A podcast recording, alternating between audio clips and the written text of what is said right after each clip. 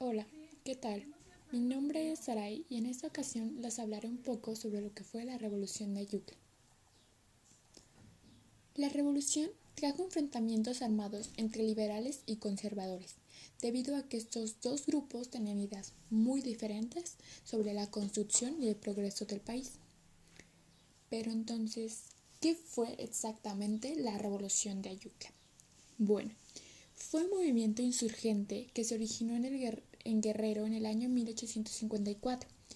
El motivo de esta revolución fue el descontento con el gobierno de Antonio López de Santa Anna, que dirigía los destinos de la nación bajo el título de Su Alteza Serenísima.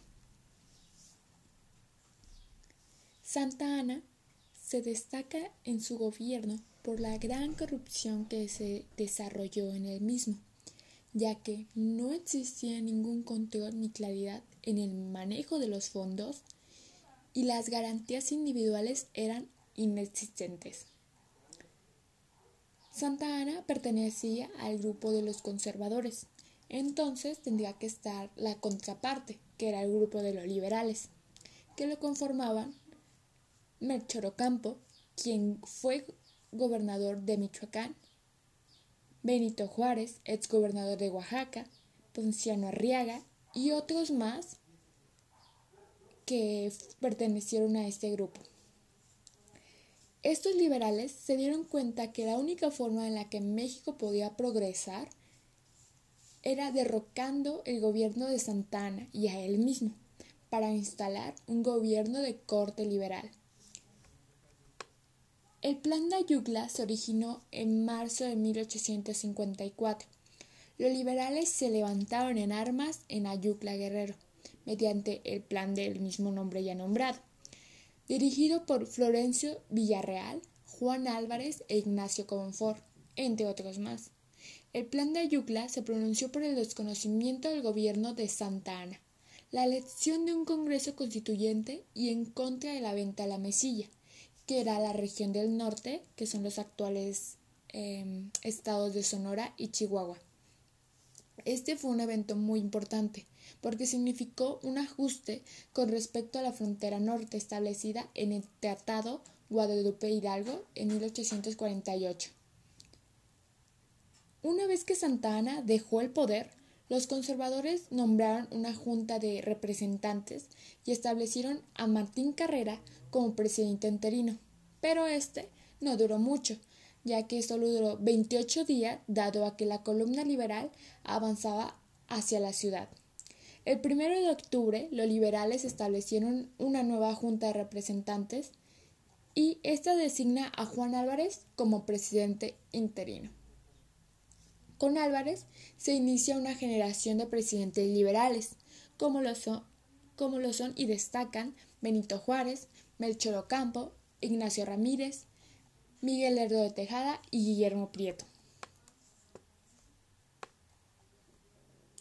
Las leyes de reforma fueron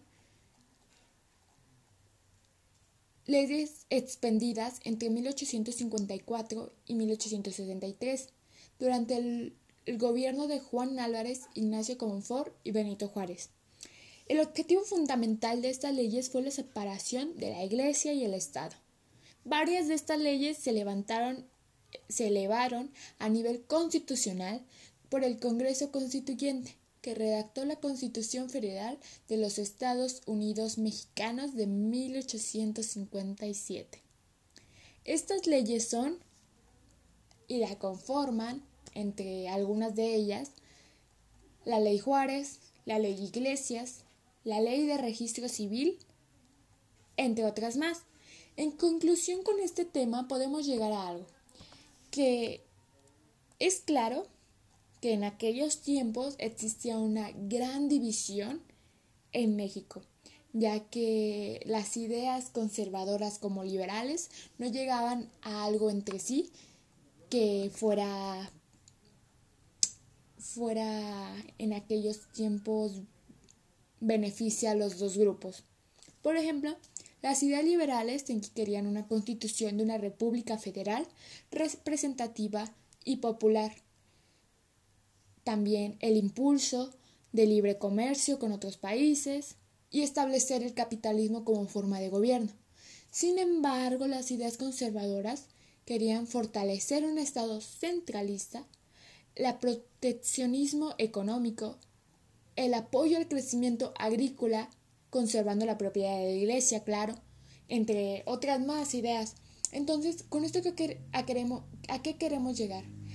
A que México realmente estaba dividido, ya que no llegaban a un acuerdo entre sí y las ideas eran muy distintas de ambos grupos. Y bueno, esto ha sido todo por de la revolución de Ayucla. Espero que les haya gustado y gracias por escucharme.